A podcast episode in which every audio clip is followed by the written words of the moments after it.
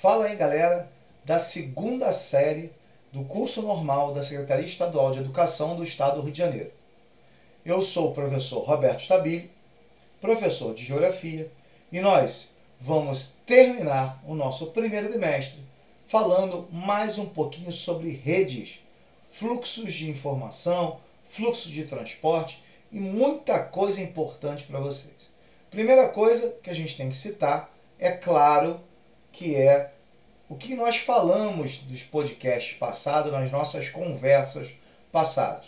Primeiro foi o seguinte: a gente falou bastante sobre essa questão em termos de base econômica, né, de evolução do capitalismo, onde você tem o capitalismo financeiro, o capitalismo informacional, o mercantilismo, ou seja, essa evolução do capitalismo como uma forma geral.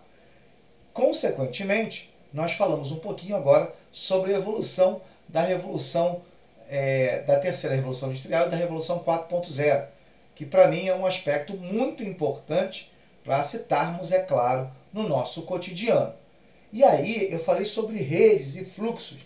Falamos sobre fluxos de informação, fluxo de mercadorias, falamos sobre a competitividade no cenário internacional, os produtos que vêm de fora com um custo menor e entre outros aspectos importantes. Bom, o cenário todo eu acho que nós já colocamos como é importante esse cenário. No entanto, é claro que a gente pode citar mais algumas coisas que eu acho que faz parte do nosso cotidiano, que é o que? O fluxo populacional. Ou vocês acham que com essa tecnologia a população não se movimentou? E bastante, galera, muito. Os fluxos populacionais aumentaram e aumentaram exponencialmente, principalmente nos dois lados, a imigração de uma forma geral e o fluxo de refugiados. Mas qual a diferença entre eles, Roberto?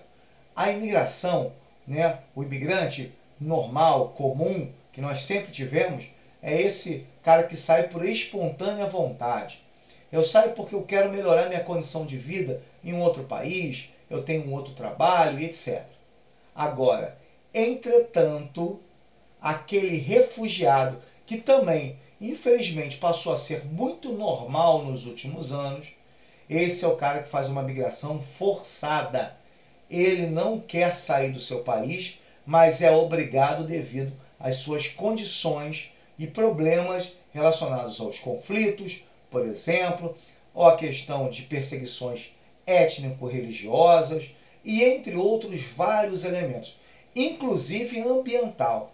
Galera, existem sim refugiados ambientais que fogem ou de grandes catástrofes, por exemplo, relacionados a chuvas, ou mesmo fogem de elementos ligados primordialmente a questões de áreas desérticas, formações extensas, é, períodos sem chuvas, e essas pessoas fogem dos seus países.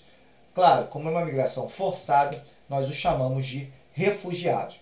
Mas os fluxos migratórios são intensos. Só no Brasil, por exemplo, a gente vem recebendo nos últimos anos muita gente. Só que sai muita gente também do Brasil. Nos últimos dois anos, os nossos índices são deficitários, ou seja, sai mais gente do Brasil do que entra no território brasileiro.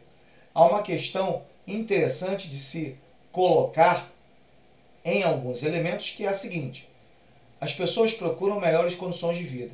O Brasil, quando estava no auge da economia, consequentemente recebeu muitos imigrantes. Hoje o Brasil recebe muito mais, recebe imigrantes, mas recebe muito mais refugiados. Países como a própria Venezuela, sírios que vieram para o Brasil, fugindo da guerra no Oriente Médio. Ou seja, o Brasil é um país que recebe bastante esse grupo populacional. E isso é importante para a gente definir também algumas características ligadas ao processo de uma forma geral, galera. Bom, espero que vocês né, é, entendido mais ou menos por quê? Porque essa migração, galera, é uma migração que eu acho que, que segue anos e anos, tá? De país para país, de, de áreas, por exemplo, mais pobres, da África para a Europa, da Ásia para a Europa, da Ásia para os Estados Unidos, por exemplo. Ou seja, o muro norte-americano é o grande exemplo desse processo de fluxo migratório, aquelas marchas que vão para os Estados Unidos, ou seja, são elementos muito associados a essa questão. É muito complexo se falar muito isso. Mas, é claro, galera, espero que vocês tenham entendido bastante essa ideia de fluxo. E óbvio, né? A gente termina agora o nosso primeiro bimestre, mas olha, daqui a pouco a gente começa novamente com o segundo, para que vocês possam, né, a gente possa contribuir um pouco mais para vocês. Galera, um grande abraço, até o próximo podcast.